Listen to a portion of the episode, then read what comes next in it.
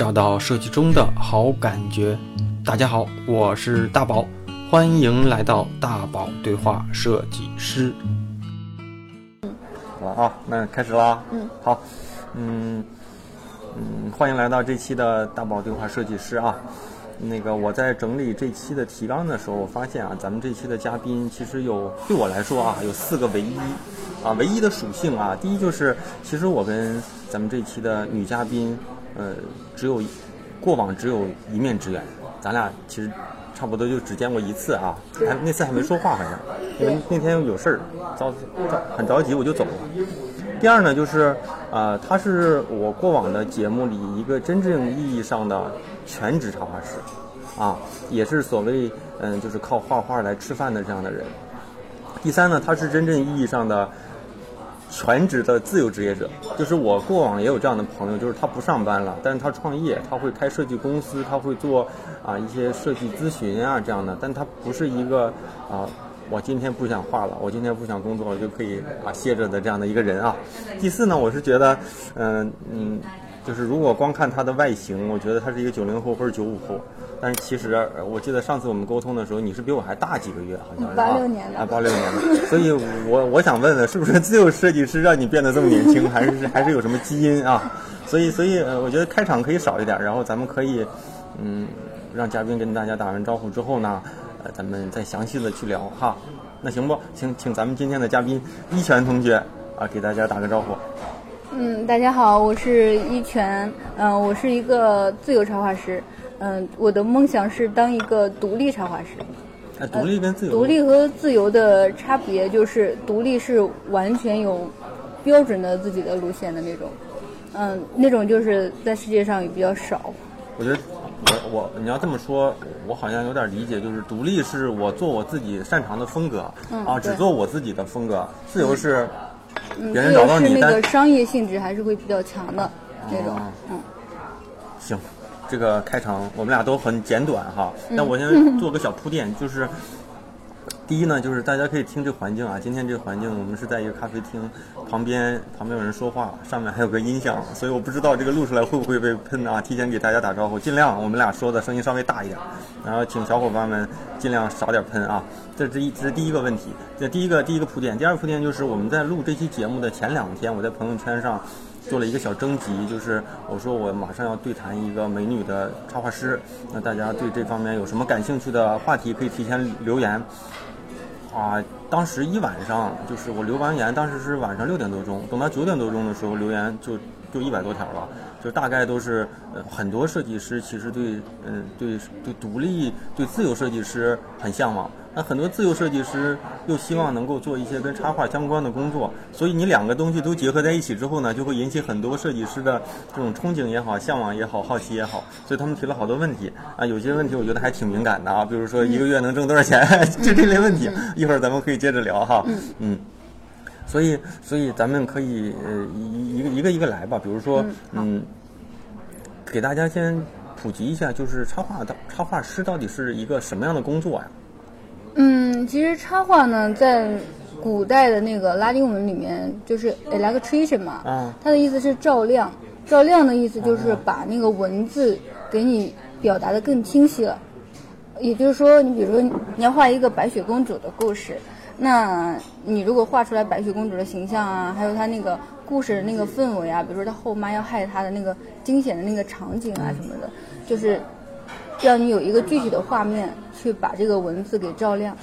嗯，是这样的。当然，现在的插画其实也不包括照亮文字，它有可能是你的产品包装，比如说那种儿童玩具啊，嗯呃，还有那个儿童玩具上的那个造型啊、包装啊，还有那个手机壳，嗯然后还有那个儿童绘本，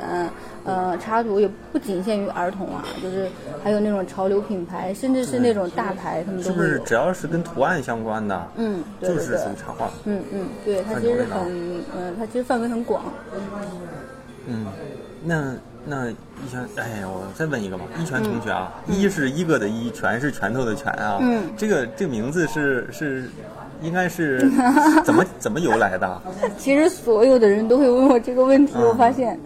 因为这个，嗯，我特别喜欢一个呃一个一段话，对，一拳一个小朋友，然后我就改成了一拳一个小朋友，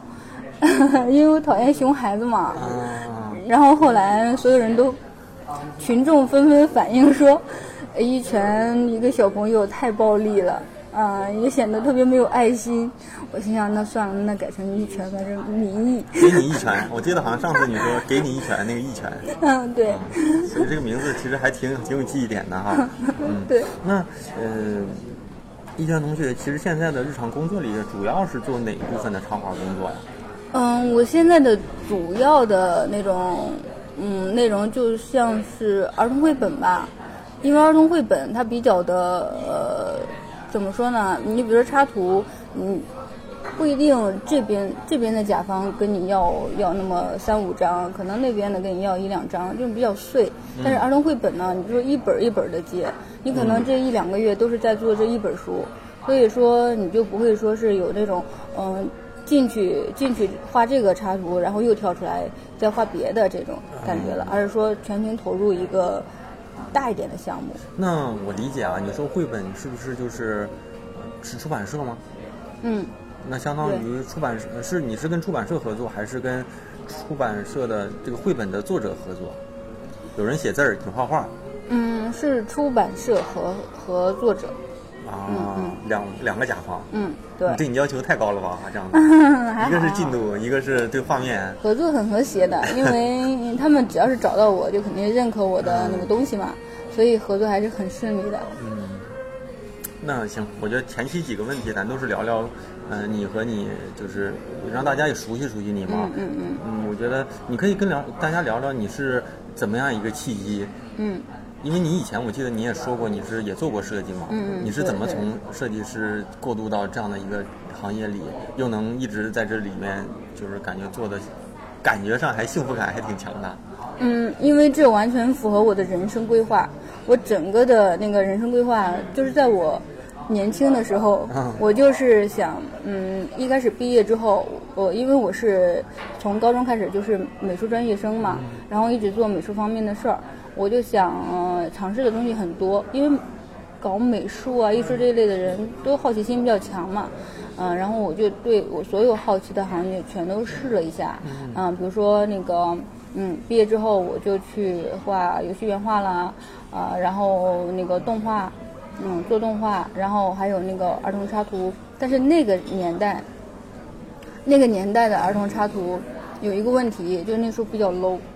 啊，我进入那个行业的时候，它正好是那种，嗯，就感觉特别低幼又特别 low、特别粗糙的那种那。是大概几几年？嗯，零八年左右吧。啊，嗯那真是你进入那个，我也是刚毕业，嗯，差不多，咱俩年纪差不多。嗯，对，那个时候就比较 low。我在那工作了一段时间之后，我就觉得，嗯，我不能现在做插图，因为现在很 low。我我如果是画好几年，画出来一堆垃圾，那我就感觉我不能接受，嗯，而且赚钱也比较少，嗯那时候待遇也不是很高，因为在中国那个属于很偏门的东西嘛。然后我就去动画公司了，但动画公司又非常的嗯苦，但是我不是说吃不了苦，而是说我确实也不够喜欢。嗯然后那个又画呃又画那个呃游戏原画，然后那个游戏原画呢，我我也是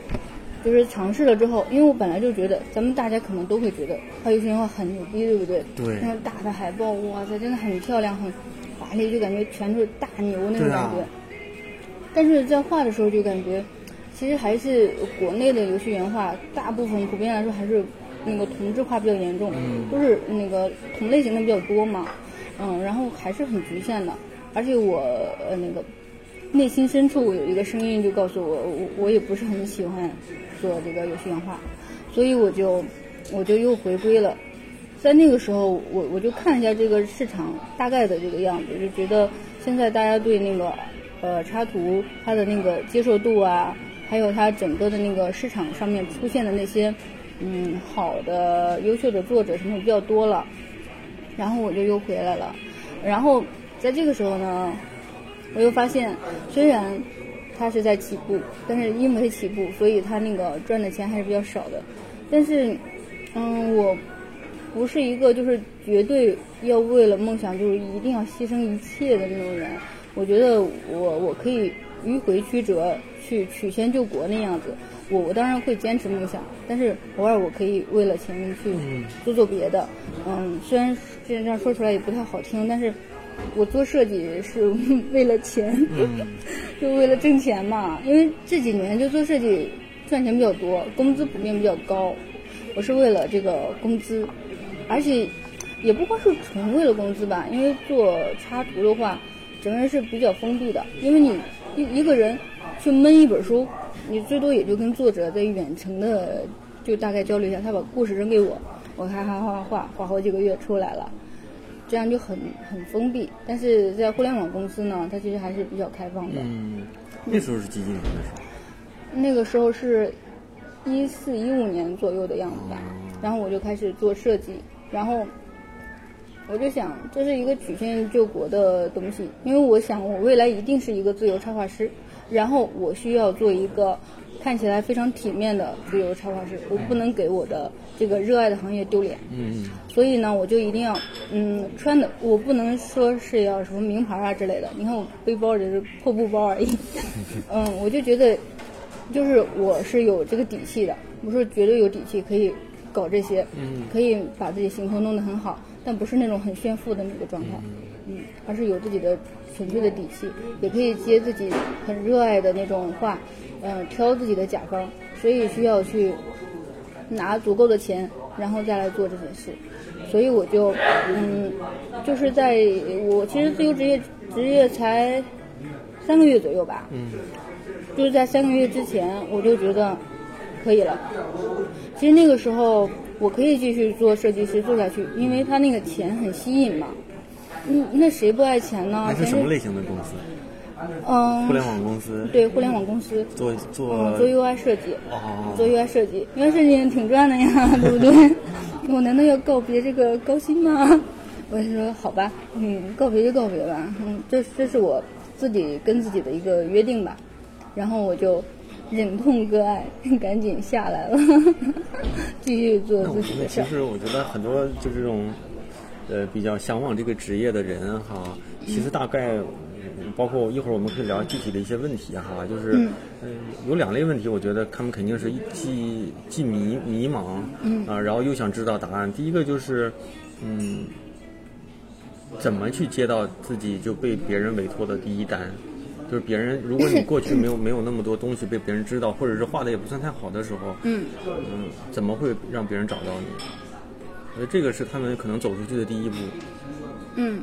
嗯，其实我觉得，因为插画这个东西其实很宽泛嘛，嗯嗯，所以你需要先找到自己很热爱的一个点。你觉得在插画里面，你是喜欢那种嗯潮流类的呀？还是那种儿童类的呀，还是青少年的呀，还是说就是那种剑走偏锋、完全不一样的国际化的呀？你得找一个自己喜欢的路线，不是说哪个发展的好，哪个市场前景好。因为看市场前景的话，没法看，就跟股市一样，无法预测的。所以你做自己喜欢的东西呢，你是能够受得了那个苦，然后能坚持下去的。嗯，所以我觉得。得先找到自己很热爱的，或者说你特别向往的那个大师，嗯，比如说，嗯，宫崎骏，宫崎骏啊，我刚才说宫崎骏，好讲，嗯，宫崎骏啊之类的这些人，如果我想成为大概是他这样的人，这个时候你就会找他是通过，嗯，一些什么呃什么平台呀。嗯，或者是比如说动画吧，动画类有什么样的平台可以展示自己的作品，或者说动画人有什么那个嗯说小一点嘛，就是群啊群群组啊之类的，你可以去，就算是同行吧，嗯，你可以去去那里让所有的同行都知道我跟你们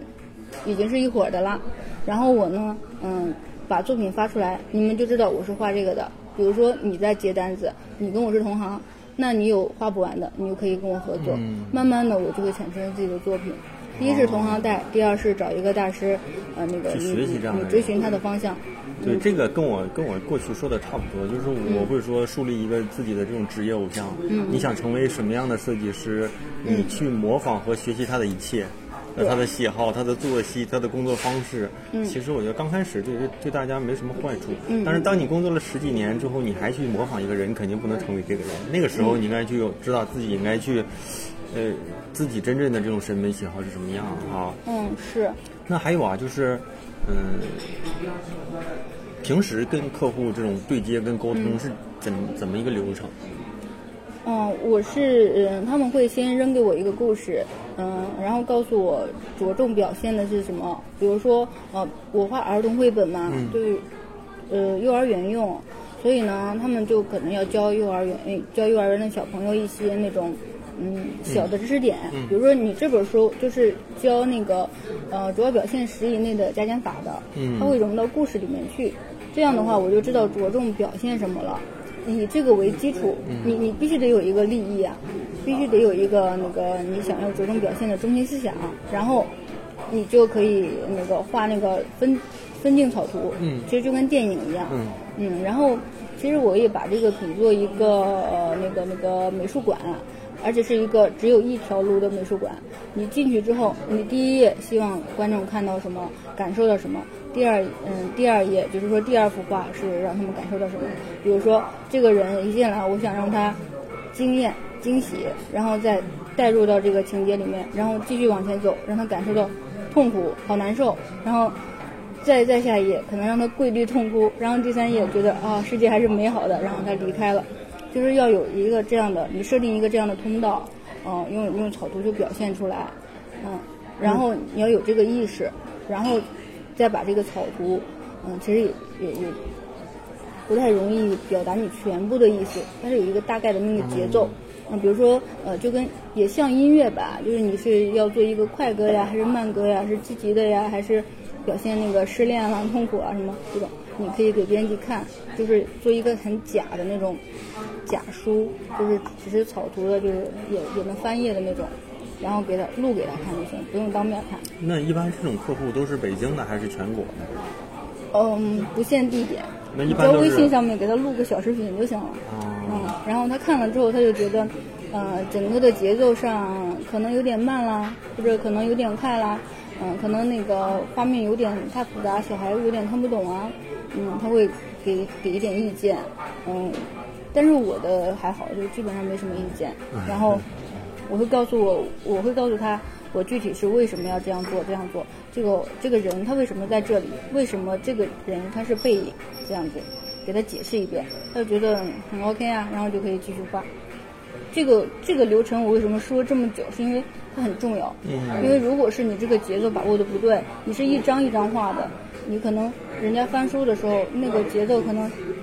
带不过来，嗯，然后整个书就垮掉了，嗯，他们没有把人给带入到进去。就是刚开始的有一些点能让人先进去，然后再有一些点让他接着推着他往前看，要不然能看到一半就不想看了，是不是？对。哎，那这种呢，其实最后都是出的是书嘛？嗯。是出出的是书是吧？那我问啊，那这些话题，方便说就说，不方便说就不说。嗯。就是那后期你是属于作者的一部分吗？嗯。那。那是按照那种稿费，就是进行这种就是这种收入吗？还是一一次性的这种，就把钱给到你？因为我因为我就是也有出版社跟我聊嘛，一般就是可能百分之七、百分之八还是百分之十的不同的稿费档，剩下的就根据比例，对吧？所以你们这个是是一次性的还是怎么弄？嗯，是这样的。嗯，我现在是在说这个整个画的这个流程嘛。嗯，我我说到最后就说到稿费了，啊，就还有几步，就是嗯，给他看完这个草图之后，我再继续把这个把这整个都画完，嗯，画完之后他会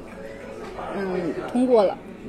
现在就可以到稿费了，嗯，这个稿费的话，嗯，其实确实有两种方式。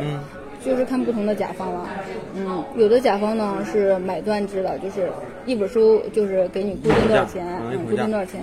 然后有的是按照那种，嗯，呃，就是，对对对，然后我觉得那种就是，嗯，怎么说呢？我是因为现在这个阶段是刚自由职业没多久嘛，就是刚跳出来没多久，所以呢，我是要做买断制的。因为这样是比较现实的一个东西，嗯，然后未来在嗯后期在后期吧，压力减轻一点，压力减轻一点的时候，我就可以做那种。嗯，是这样的哈。那其实还是这句话，就是就是很多人也想做你这样的活儿，跟一些出版社做这种，呃不管是绘本也好啊，还是书里面的插画也好哈，嗯，但是就是就是很难，就是找到第一个客户。嗯我觉得这个其实是个问题，比如说。嗯，当然现在啊，就是咱们就是在节目里也会也可以这么说，就过去我有段时间特别想做书籍方面的装帧设计，嗯嗯。但我会发现我今天做了这么多年设计，我不认识书籍这面的人的一些资源，所以我根本就触及不到这种、这种这种封面的设计。嗯。但是这两年有人找我做，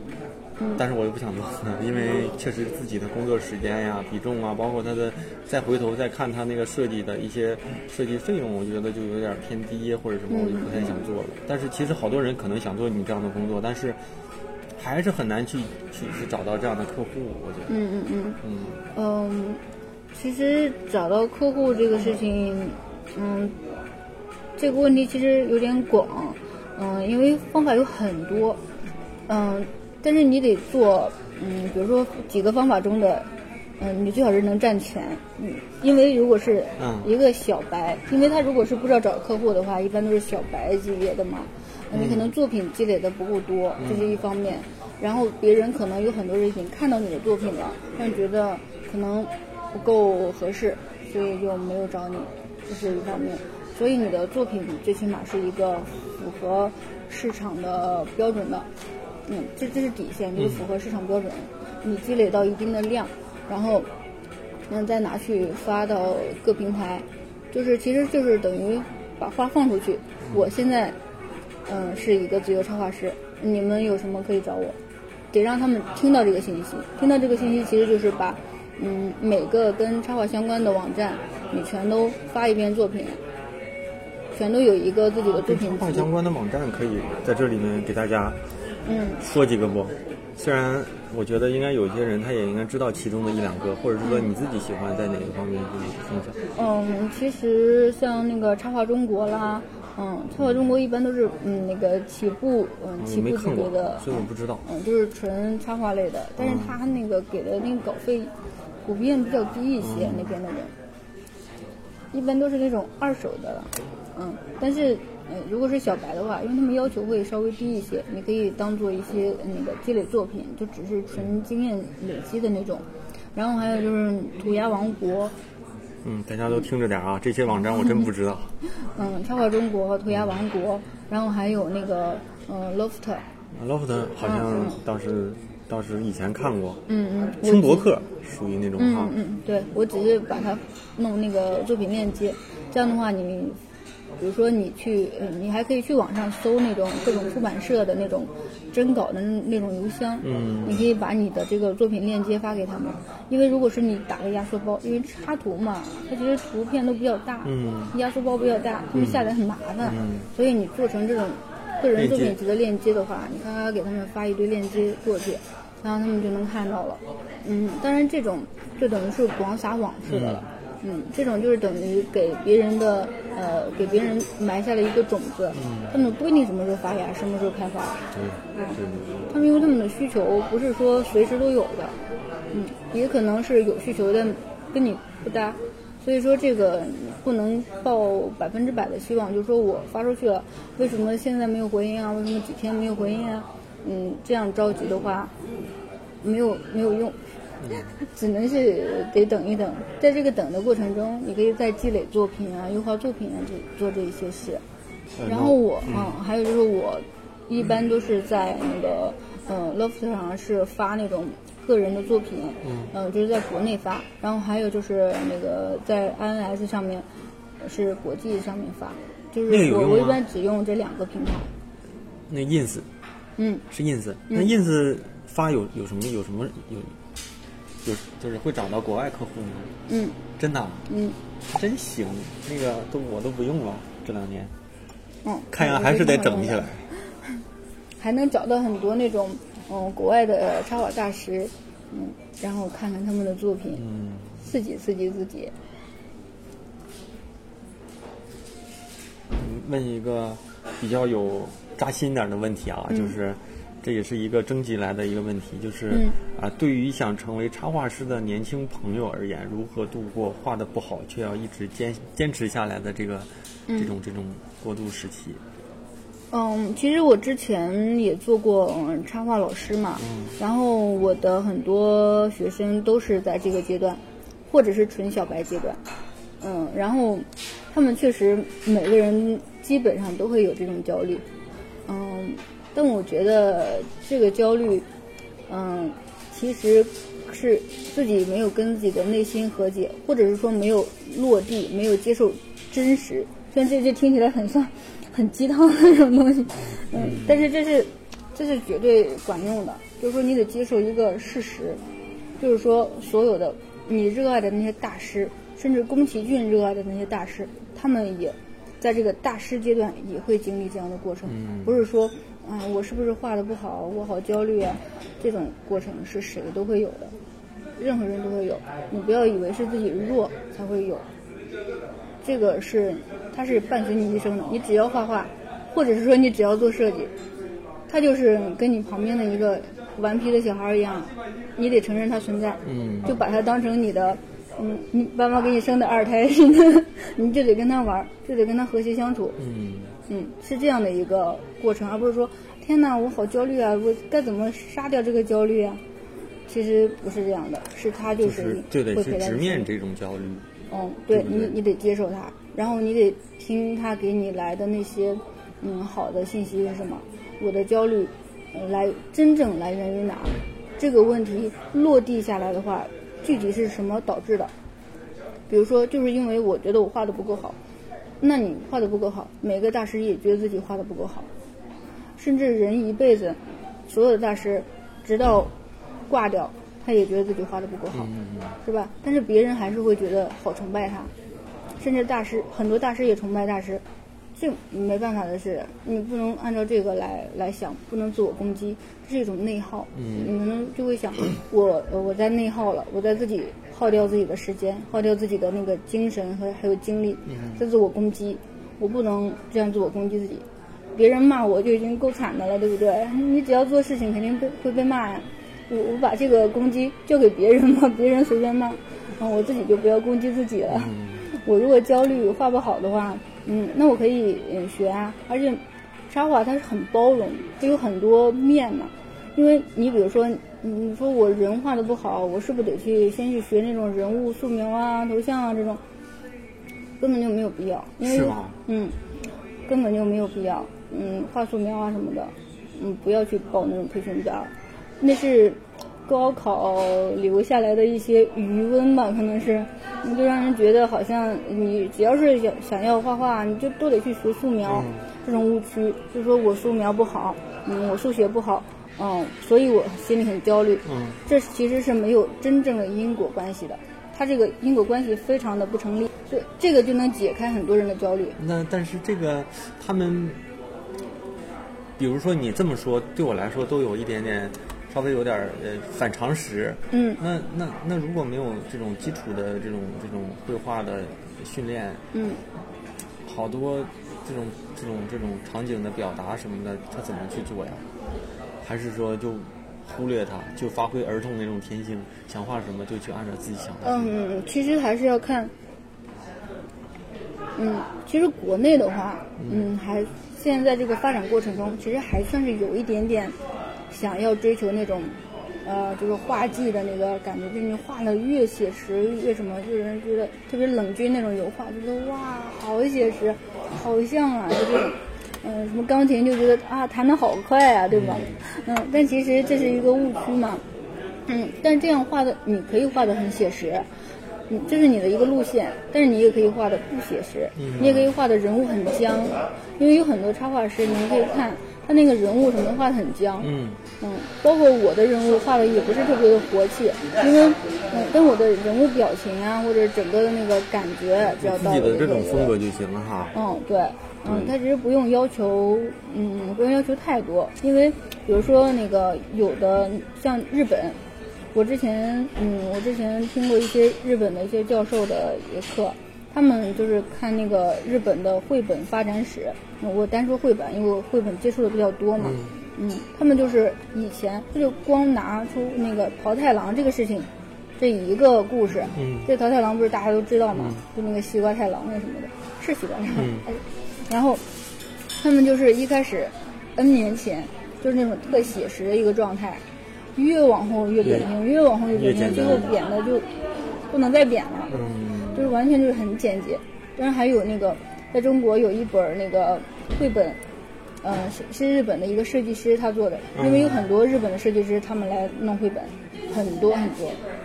嗯，他就是呃小黄和小蓝的故事，嗯就是那个你看过吗？你你 面讲讲，你带微笑讲。讲，你讲讲。因为我其实上上次听你讲过这个故事，我就觉得挺有趣的。就各种挨骂，嗯就因为说我二十二块钱买了一本书，为什么全都是这种小色块？嗯就是一个日本的老设计师，他给他孙子讲故事，他就是说我给你讲一个呃颜色的故事吧，小黄和小蓝的故事吧。我们说那小黄和小蓝长什么模样呢？他就拿了一个黄色的那个卡纸，用那个指甲这样咔咔咔撕成一个很不圆的一个圆，就是坑坑洼洼那种圆，就这就是小黄，然后再撕一个蓝的纸，就这就是小蓝。嗯就是这所有的人物全都是这种不同颜色的、不同颜色的小圈、小卡片，嗯嗯，然后这样整讲完了整本书，他们一起玩，他们一起转成转圈圈，就这么几个颜色嗯围了一个圈儿，所以中国家长都骂，嗯，所以但是那个卖的很好，对，所以说就是我记得之前跟一个在日本读读研究生的一个一个小伙子聊，嗯。他说在日本的艺术类大学啊，嗯日本人更讲究的是思维方式的一些想法、脑洞，而不讲究这个最最后表达你是用什么技巧，你是用什么软件，你是用什么技术，就这种软件层面的东西他们都不教，他更多的是让你去手工去做一些东西，去创造一些东西，更多的是你想做什么的表现，而不是。我用什么技术把它做成这种效果了？其实我们现在中国更多的是在炫技，嗯啊，无论是软件层面的，还是技术层面的，还是动效层面的啊，但是但是反而这种脑袋里真正的这种想法嗯，对，有点粉末倒置。其实技术，技术，你你的画技其实靠时间磨，永远都会磨出来的。你只要是一直画，你看大街上画头像呢，他只要一直画，他只会画头像的话，他也能画的蛮好的。嗯，所以这个是靠时间来磨。你可以就是一边画你自己喜欢的东西，就真诚表达的东西，因为你的真诚其实都能感受到的。嗯每个人他只要是真的用真心来做事情，别人都能感觉到你那个气场，你那个画里带着的那个东西，然后你再去慢慢的用用其他的省出来的时间再去磨那个画技，你也可以就是，其实那个画技怎么说呢？是为了你的思想服务的嘛。对，嗯这个哈就有点像那个摄影嘛，人说那个器材不重要，重要是器材背后那个脑袋，嗯嗯是不是？嗯嗯啊，你的想法其实，呃，就我记得哪个摄影大师忘了，但那个摄影大师说过，就是，呃，如果你东西拍不好，嗯一定是你离得不够近。嗯就是他，他是一个战地摄影师，好像是他干什么都是要亲临到一线、嗯啊，在最近最适合他的场景去拍就完了，所以他没有什么好的设备，嗯所以所以我觉得大家也是，呃，有就是正好说到这个问题啊，就有一个小小朋友说说说那个呃，想想问一圈同学说啊，想插画师呢是用 iPad Pro 好呢，还是用那个手绘板？就那个叫、那叫什么哦。W A C O M 那个怎么读啊？虽然我家里也有一个那读起来稍微有点 像脏话。啊啊，嗯，就反正就这两个嘛，就是我家里也有这个，但是不不太用，基本上也不太用。所以说，嗯、说如果说到这一点的话，就说明其实什么工具都一样，嗯嗯，反而说你你用的顺手就行。而且我看你朋友圈里大多都是在纸上画的多哈，或者是说你看到的，我看到的是，嗯，其实呢，是用纸上画的多还是在？是是这样的，其实按按照需求，呃，其实就是背后那个脑子最重要。然后，嗯，因为有的有的甲方，我如果是合作的很不熟悉的话，那他可能经常改动。如果我在纸上画的话，我就啊累死了。啊我就只能在先用电脑给他做，然后合作的很熟悉了之后，我很明白他具体要表达什么的时候，我就可以用纸，因为用纸的话，它质感什么的会比较好。嗯，然后用电脑的话，但是两种它都有好处，都有坏处，这是没办法的事。虽然有很多那种大师，他就觉得歧视电脑，就用纸。嗯，就他就喜欢纸，但有的就觉得无所谓。我觉得这个没有什么鄙视链可以的。就是它是你的一个工具，因为你只要是在纸上画的顺手了，那你给你买一个画板儿，然后你也可以连着电脑，然后适应个一两天，可能因为你那个电电脑你不太适应嘛，适应个一两天也是能画出来。嗯呃如果是你用电脑画着画着觉得画的很顺手了，那给你一个铅笔，给你一个破纸，给你一个草稿纸，你也能画出来。嗯你说这个哈、我就想到在几年前，当时我还跟着工业设计师一起做一些实体的工业设计的一些项目。嗯当时工业设计那边的一个老大，他用什么你知道吗？嗯他用三星 Note Note 三还是 Note 几的那个，他所有的产品的设计都用那个画，而且照样画的一样好。因为他说，我们当时就说，我说你这意思也不差钱，而且 Note 好像比苹果还贵啊，为什么用个三星？我们有点就稍稍微的有点鄙视。他说这个好就好在，我想画的时候把这笔一抽出来，我赶紧就可以画出来啊，大概哪个地方的倒角啊，哪个地方的孔放到什么位置啊。当时设计手机，所以他说这个特别方便，而且他用那个画的久了特别方便，而且画的也特别好。所以这个东西真不一定说呃什么设备好，嗯嗯或者是什么设备就是好用。我觉得就是你用惯了，什么都好用。嗯嗯对，然后你刚才说这个，我又脑洞了一下，就是前段时间在看一一个日剧啊，没看完，叫《重重版归来》，我不知道你知不知道。嗯、你可以看一看，哎，正好挺适合你的。为什么呢？它是讲日本的一个女编辑跟日本的一些呃作者的一些合作，就是呃，因为日本还是一个读书比较普及的一件事儿，所以那个女编辑就跟着那个呃一些漫画师合作，所以当时就有好多场景和故事发生在漫画师有年轻的漫画师嘛，也有年纪大的漫画师，年纪大的漫画师就在纸上画，啊，有个灯，他说他这个桌子，然后他这个笔呀、他这个台子，这个灯都用了几十年了。嗯，然后呢，最后呢，有一些人就说你为什么画的不好啊？嗯，最后分析下来，就是这个人画了一辈子画呢，他的年纪越来越大，就越来越驼背，导致他的透视啊，慢慢的不太对。最后呢，他就变成用电脑画。后来他一个七八十岁的一个老头用电脑画，慢慢画的也挺好。嗯，就是他就是就是就是这么一个过程。嗯哎，所以所以说我说，呃，你要是做插画的话，呃，是不是后期也可以做一些漫画方面的工作呀？嗯，可以的。是吧？而且，我不知道他们的那种漫画是怎么做的，因为我看那个片儿的好多漫画都是，好像那个老师在画其中一部分，剩下那些学生都跟着他这个就去延展吧，我我也不懂。嗯嗯，其实我觉得，嗯，我为什么没有在动画行业里面留下来？我就觉得动画行业其实很多人他其实是扮演了一个螺丝钉的角色，嗯他就是有点工业化生产。就只做其中的一部分对，啊。然后漫画呢，其实也有这样的一个问题，就是主主要是主笔他在主导着整个的那个漫画的就是走向。咱们中国其实也是这样的呗。对，剩剩下的其实就跟搬砖有有什么区别呢？对不对？嗯，我看片儿里好像就是这样的，但是我又我又觉得有有的一些漫画的那个感觉就是，假如说哈，你你是一个漫画师，我不了解这个行业啊，就是我感觉你是一个漫画师，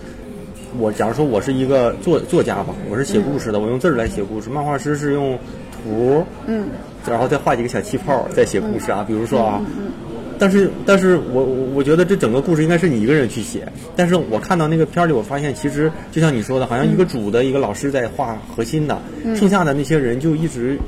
好像是在帮他去延展一些东西，但是他也没有具具体的去聊，去去讲。然后中间就有一个学生不干了，说我跟了你十年，妈的还要跟着你去画这些，就杂七杂八的。后来就跟他对抗了，好像是怎么回事？对，特别是日本，他们就是本来模式化就有点严重。比如有的人他专门画裙子，有的人他专门画脸，有的人专门画眼睛。我觉得这样挺不好的。而且日本还要讲究一个先来后到，十年之内啊，你只能干这个，十年之后你可以干什么了，是这样的。对而且老师不退，学生不能不能上。嗯，啊，我看这样会不会得罪一批日本漫画爱好者？不会不会不会，像我这么这么喜欢日文的啊，我觉得这这有他们好好的地方。那嗯，嗯，但是我要补一句啊，那个我很推荐法法国的漫画，因为法国的漫画其实跟那个插画界的那个规则很像，就是它很追求你的个人的特殊性，就是哎，你那你推荐几本书或者作者呗？嗯嗯，我我我那你回去推荐一下。我我推荐那个一个法国人画的叫《万物》，它是一共是上下册两本儿。嗯，因为那个书，它是那个作者研究了二十年，画了两本书。哇，因为法国人他们对待漫画非常非常的严苛和认真，而且非常自我，就是说我自己负责我这个漫画，嗯，或者是说夫妻两个，或者是两三最多就两三个人的团队，然后他们是很讲究个性的，越有个性越好，你越有自己的风格越好，并且每一每一个画面它都是那种非常精细的，就很像那种电影画面的那种感觉。当然也有很多其他不同的风格，但它是那种很精细，不是那种黑白的。当然黑白的也有啊，就什么样都有，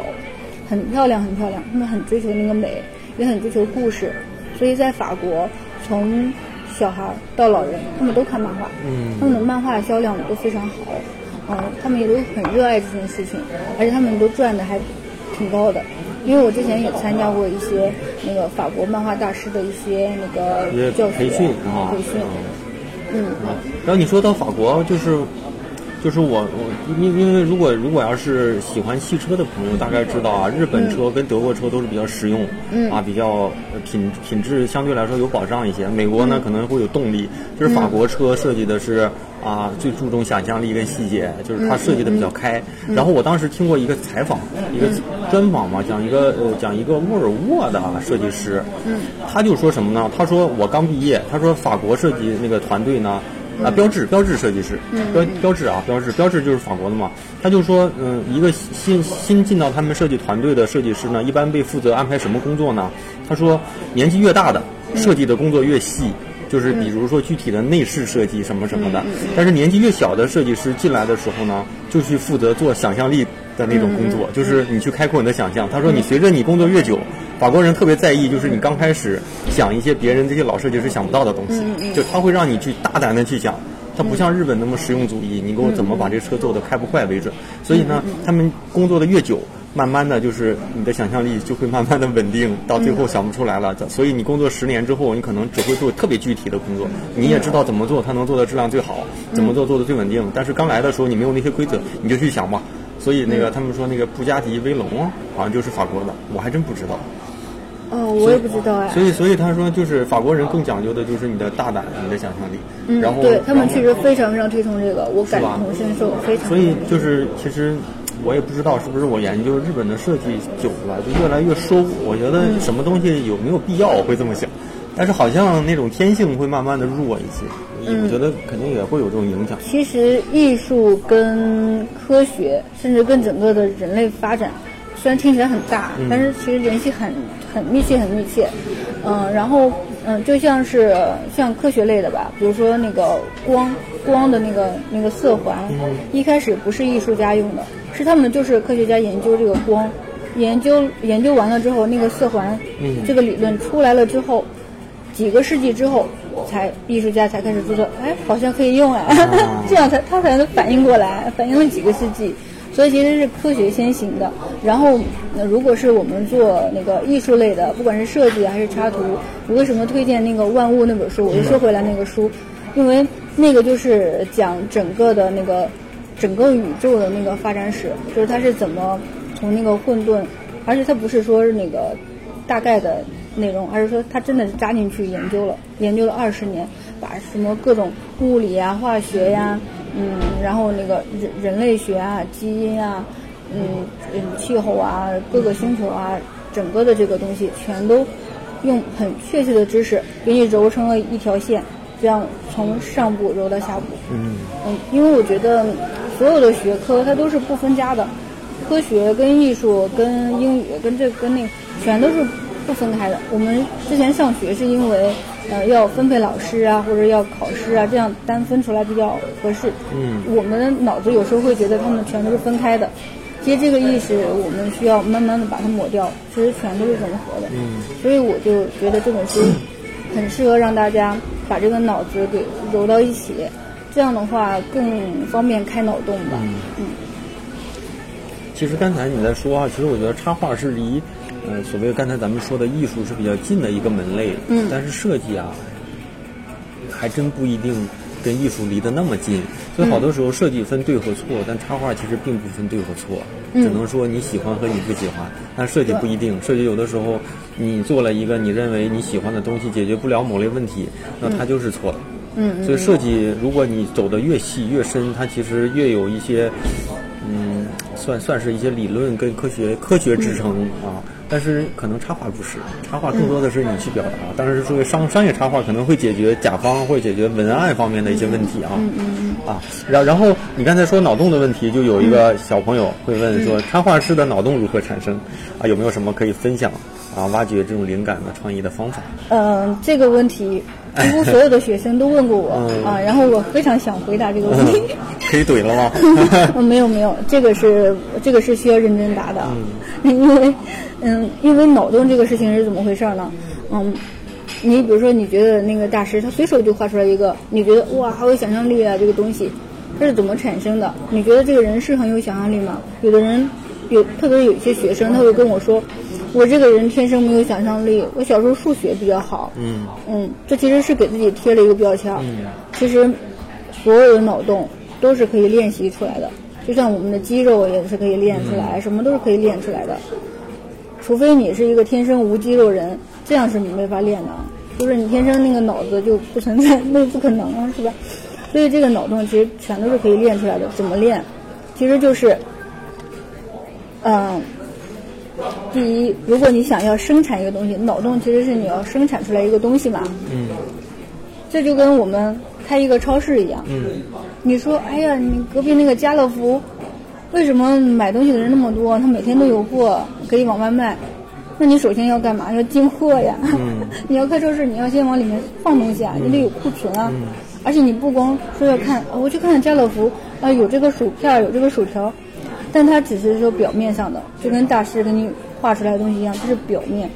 你你要去看他的库房，嗯，库房里面是什么？他库房里面是谁在清点这些东西？就是在去积累。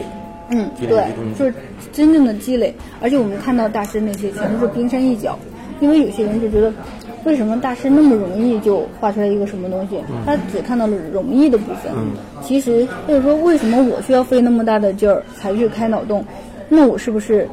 天分不够呢？嗯，其实这是给给自己就是又在抨击自己了，就给自己找了一个理由。其实每个人，包括大师，他也是积累很大的量才能够完成这个事儿吧，才能够产生化学反应。他一直有脑洞，一直有脑洞，是因为他已经有有过太多的物理堆积，产生化学反应了，他就会有爆炸式的影响了。这个物理堆积是一开始一定要有的。嗯，其实我觉得，嗯，积攒这个库存很重要，积攒这个库存的方式非常非常重要。不光是你要多看图，因为你有没有发现一个问题？就我们每个人都是各种搜索，那我们每个人都是要搜索，那我们每个人看到的东西是不是一样的呀？几乎是一样的呀。那我们每个人脑洞就会很像啊，这就不叫脑洞了。所有人都很像的脑洞怎么叫脑洞呢？嗯，如果是单单靠这个的话是没有用的，只能是。只能是完成基本的积累，就好像你要演讲一样，你先学会了说话，这只是说话一开始而已，这个是很基本的，嗯。但是最重要的就是你要看很多很广泛的东西，就像嗯，我特别信一句话叫“书宜杂读，业宜精专”，就是你书一定要看得很杂，就什么样的书你都研究。他们才能真正的产生化学反应，他们会产生那个知识共振，也就是不同的知识点产生了之后，它会有一个共振的力量，这是别人不会产生的。你如果是想要画画，你不能只看画画的书；你如果做设计，不能只看做设计的书。我刚才就在一泉同学在说的时候啊，我就在在搜我电脑里有一个。我名字忘了，所以我在搜，就是韩国的一个挺牛逼的插画师。嗯，这个人那篇文章的标题叫“我每天工作十二小时以上，画画十二小时以上”，所以他特别讨厌别人说他是天才。嗯，是因为他背后其实是特别努力才成就这样的。而而且当时那个那个文章我看完之后，就是这个人画画从来不打草稿，就是直接画。所有的画就是直接画一笔就能到位的，他画的都是很细的那种的啊。就刚才我觉得搜搜不到那个人，忘了叫什么名了。就他特别反反感别人说他是个天才插画师，他说我每天工作十二小时以上，别人没有看到我的背后的这个努力。所以其实其实还是那句话，就是比你牛逼的这些大师们，其实大部分都是通过不断的努力，再加上一些一一点点天赋，甚至有些时候他们可能天赋不一定有那么强，但他特别牛。其实是这个天赋就很像是我刚才说的那个化学反应，它有时候就是推断不出来，我也不知道为什么我就化成这样了。嗯其实它是有很多那个微妙的积累了之后产生的化学反应，这个是我们不能往往回推测的，我们没法，他也自己也没法往回推，嗯。我们就误解成为了天分。其实我们有时候就老拿这个天分来给自己说事儿，其实是想，嗯，为什么中国人特别也不能只说中国人啊，就是有很多人他都特别喜欢说那个拿这个天分说事儿，比如说我的孩子在这方面有没有天分，在那方面有没有天分，还有我在哪儿有没有天分，其实是一种省事儿的一种思想，因为有天分就意味着少努力呗，就老觉得别人也少努力，随便一努力就那样了。其实努力这个是无法规避的，所以只能找自己喜欢的路。这样的话，努力起来不是那么的呃痛苦，不是那么难受。嗯，然后我觉得开脑洞有那个有一个九字真言，我非常喜欢，我也是按照那个来做，就是见天地，见众生，见自己。嗯，你要看天地，可能你嗯你没有时间去旅旅游啊、转悠转悠啊，那你就从书里面见。嗯如果是你那个，可能你在这个人生中经历的那些人人间百态，或者见的人有时候不够多的话，也只能是从书里面。但是中国的书又很便宜，所以我觉得这些都可以去看。我看的书就非常非常非常杂，是吧？嗯，一会儿到咱们下下集的时候跟大家聊聊你推荐的书哈。嗯嗯再问几个啊，再问的问题可能就多少敏感一点了啊。嗯 就是像你现在像像你现在这样的这种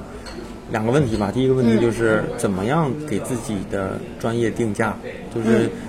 这东西有没有一个大概的市场规则？比如说这个画一本画，嗯、工作假如说你工作两年的插画是可能，比如说啊一千块钱一张。像你工作十年的，可能要五千块钱一张，我不知道啊，就怎么给自己的专业定价，嗯，还是说互相忽悠，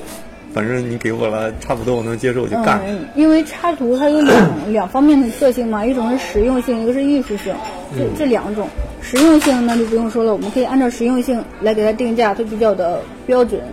但它还有一部分艺术性，这个是很玄乎的一个东西。你就像咱们那个各种艺术品，它拍卖的时候，多少个亿、多少个亿的，那有很多这种虚的东西，这个是没办法给一个很很严格的标准的。只能是按照自己那个心理，你自己怎么去定位。你比如说，嗯，你一开始刚入行，那嗯那边的人他可能会因为你比较嗯弱或者发言权声音比较小这样子，他可能会给你把价格压得很低，嗯，然后给你的就是那个死价格，嗯，这这只能是 这个时候是需要扛过去。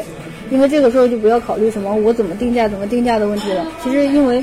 决定权在别人手里，你没有拿到，你的底气就不足嘛。你等你有了底气的时候，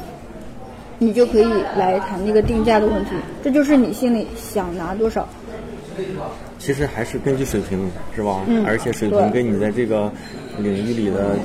认知、认可度吧，嗯别人越认可你，你的价钱越有的谈，是吧？嗯，对啊，。我觉得但跟摄影一样是尽量，尽量不要跟不认可自己的人合作。有没有被骗稿的这种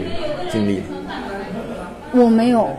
但是其实也会有这种事情发生嘛。嗯，对，嗯。那一般是这样的嘛，就是假如说我来委托你，要让你先给我出一个大概的方案，嗯如果好了我们再找你干，如果不好呢就没有下文了。嗯，还是说，我给你出方案，大概的方案之前，咱们已经把价钱谈好了，预付款打过来了，我再干。嗯，是这样的，就是一开始他们找我的时候，就会告诉我他们要做一个什么样的东西，呃，时间时间限制是什么时候，因为这个很重要嘛。嗯，如果不告诉我时间，那我可能接不了呀，那就不用往下谈了嘛。嗯，所以得有一个时间限制，还有就是他们的预算。嗯，可能他们有时候比较鬼精一些，因为甲方有时候比较鬼，就是不跟你说多少钱，嗯，然后嗯，就是要你先画出来一张，他们看看你这个东西大概多少钱。但是，嗯，我已经过了那个阶段了，就他们会直接跟我说，就多少钱，但是呃，这个行业在中国的那个行规，嗯，不是说百分之百，但是说普遍的那个行规就是你怎么着都得先给人家画一张。哦。嗯，我不知道。呃但是如果像未来啊，就是自己越来越有名了，别人就知道你是这种特别擅长这种风格的人，他也还会让你画吗？基本上就嗯就知道了，就也就可以了吧？看你过去的东西。嗯，有的人他会觉得，嗯、你既然会画这一种，那另外一种你你想不想挑战一下嘛？嗯，嗯，然后这就是风格、个人风格的问题了嗯。，对对对，一般我都会挑战，因为有些就是，因为风格这个东西，你不能把自己给定死了。因为为什么有些人，嗯，有很多人他就想追寻他自己的一个风格，嗯，但是我觉得风格这种东西就跟安全感一样，其实为什么你要找风格？其实找一个安全区嘛。但这个安全区代表什么？就代表着一变成一滩死水。我个人是不希望自己把那个风格给定得很死的。那在未来呢？如果你到五十岁的时候，你会希望自己有一个明确鲜明的风格吗？嗯，我会希望可能有一个核心的风格，然后还有很多其他的突破点，我可以再去不断的突破。其实越到后来，自己的在行业里的声望、知名度、口碑就越来越聚焦。就是其实你看宫崎骏，也就那种、那种那种风格吧。你让他画美美式的那种，估计他也不擅长。嗯所以我我觉得是不是我能理解，就是刚开始的时候应该多去尝试，多去挑战，让自己的这种绘画风格再去涉猎宽一些，但是自己得知道自己擅长什么，然后再去聚焦一些。嗯，就是要不断的发挥自己的优势。嗯、你的最长板是什么样的？你有时候有有很多短板，但是你发现每一个大师他都有自己的短板，无所谓，你只要把自己的最闪光的地方把它弄到最亮就可以了。然后，嗯，你在这个最亮的情况下呢，再去补补短板，然后有时候补着补着，它就会产生化学反应，就跑到另外一条路上去了，这样也很好嘛。嗯，但是嗯，你说的宫崎骏啊，或者是美国这种，他们嗯，确实也是一种一种路线，就是你可能要摁死了一个风格，往往里面就深挖，那你能挖多深，能挖多深就挖多深。但是像法国这种呢，就是你可以横向扩散，你横向的。你这个画的，呃，你就认真对待，我就很真诚。然后另外一个风格，我也是很认真对待，也是很真诚，但全都是呃，有不同风格的，嗯，每个人都是可以不同的各种变化的，嗯，我觉得这个是每个人选择不同吧。有的人他就擅长说我就要走稳了这条路，呃有的人他就喜欢到处乱窜。嗯好，上半场其实稀稀拉拉的啊，也快一个小时了。那咱们上半场就这样，其实下半场的问题已备好啊。然后咱们呃嗯、在节目最后啊，那个我再进行一次感谢的口播吧。那个也也也也也也欢迎啊，也欢迎就是大家能够积极的去听完节目之后，能够去留言，去去去，甚至说可以在留言区里面啊提出大家感兴趣的问题啊，可以咱们的一圈同学可以看一看，如果感兴趣可以回一回，如果、如果方便的话可以直接就回一回啊。那节目最后继那个继续去感谢一下大家，第一个叫行走的褶皱，第二个叫韩大大大韩寒，第三个叫小小 panda 啊，第四个叫阿戴六六六六六，第五个叫龚石芳啊，上次把人家名字给读错了啊，在这里面道个歉。第五个叫，啊、应该是汉语拼音叫好看宝啊，那感谢大家啊，愿意在节目里为我打赏。嗯，这里面有好多名字，其实过去都反复读过好几次了啊。那咱们嗯，记得每周三晚上的十点钟啊，大宝对话设计师会同步更新在网易云音乐、苹果播客、荔枝 FM 啊、喜马拉雅上。那也欢迎大家去去去分享和推荐给身边的朋友们。咱们下周再见，拜拜。Blue Ridge Mountain, Shenandoah River. Life is old there, older than the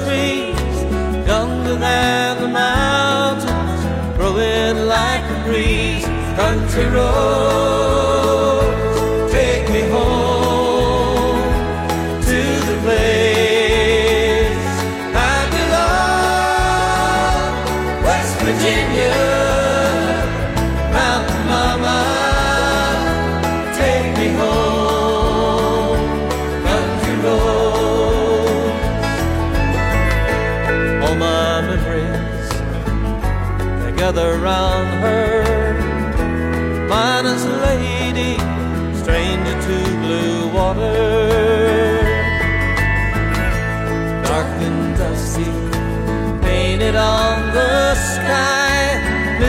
taste of moonshine, teardrops in my eyes, country roads, take me home.